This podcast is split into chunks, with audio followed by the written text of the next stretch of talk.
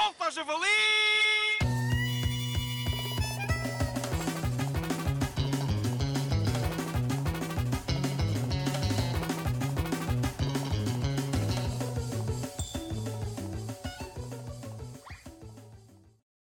Bom dia!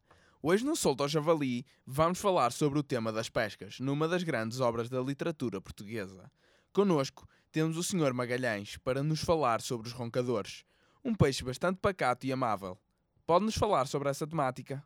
Bom dia. Bem, sim, eu decidi ir à, à pesca dos roncadores. Chego ao mar e vejo vários roncadores aglomerados. E eu constatei logo, alto aí, que estes gajos são soberbos, orgulhosos e arrogantes. Espera aí.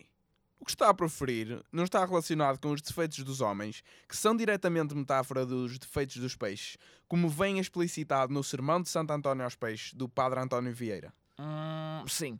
Olha, continuando. Eu saco do anzol em direção aos peixes e pumba! Falho o alvo. Mas, na segunda tentativa, consegui apanhar um peixe, uma vez que os roncadores são muito fáceis de pescar. Olha, findada a pesca, daquele ser aquático, coloquei logo o peixe no barco. Só que foi uma experiência amassadora, porque era um peixe pequeno, só que com muita língua. Se fosse um peixe grande, tudo bem, estava caladinho. E esses até têm pouca língua. É que o roncador não se calava. Ah, pre... Mas olhe, certamente saberá que isso é uma crítica efetuada aos homens pelo padre António Vieira, onde refere que esses falam demais e depois não efetuam a sua palavra. Olha, por acaso, isso eu não fazia a mínima ideia.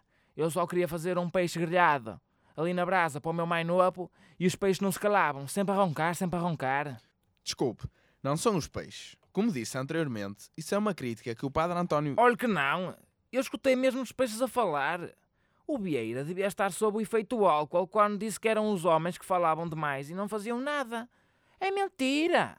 Ainda no outro dia, vi um vizinho meu a reclamar sobre o estado da economia do país. Eh, e também porque queria fazer uma marquise, vamos ser sinceros. E sabe o que é que ele fez, sabe? Olhe, e ele, olhe, porque não fez nada. Por acaso não fez nada. Se calhar, se calhar o Vieira tinha razão. Epá, mas certamente que ele era alcoólico, porque o Vieira ficou com aquela mania de criar uma obra que mais tarde vem saber e é intemporal. E isso, para além de ser impossível, é muito parvo. Bem, se o senhor pensa assim, pronto. O que tem a dizer sobre a seguinte frase da obra? E passa a citar.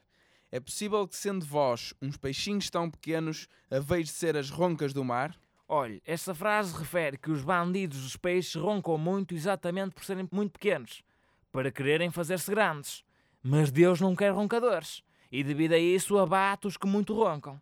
Bom, já percebemos que Padre António Vieira repreende a arrogância e o orgulho dos colonos. Exatamente, que de grandes obras de literatura portuguesa percebo eu. Sabemos também que António Vieira indica vários exemplos de homens que se identificam com o peixe roncador ao longo do capítulo 5.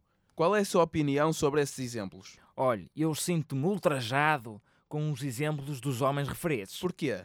Olha, porque tanto Pedro, Golias, Caifás e Pilatos não são soberbos nem orgulhosos.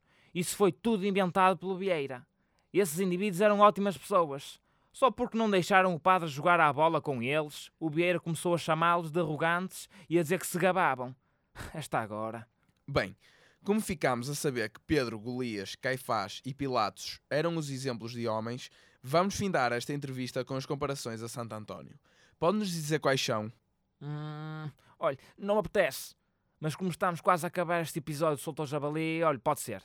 Ora, Santo António, tendo tanto saber e tanto poder, não se orgulhou disso. Preferiu estar calado.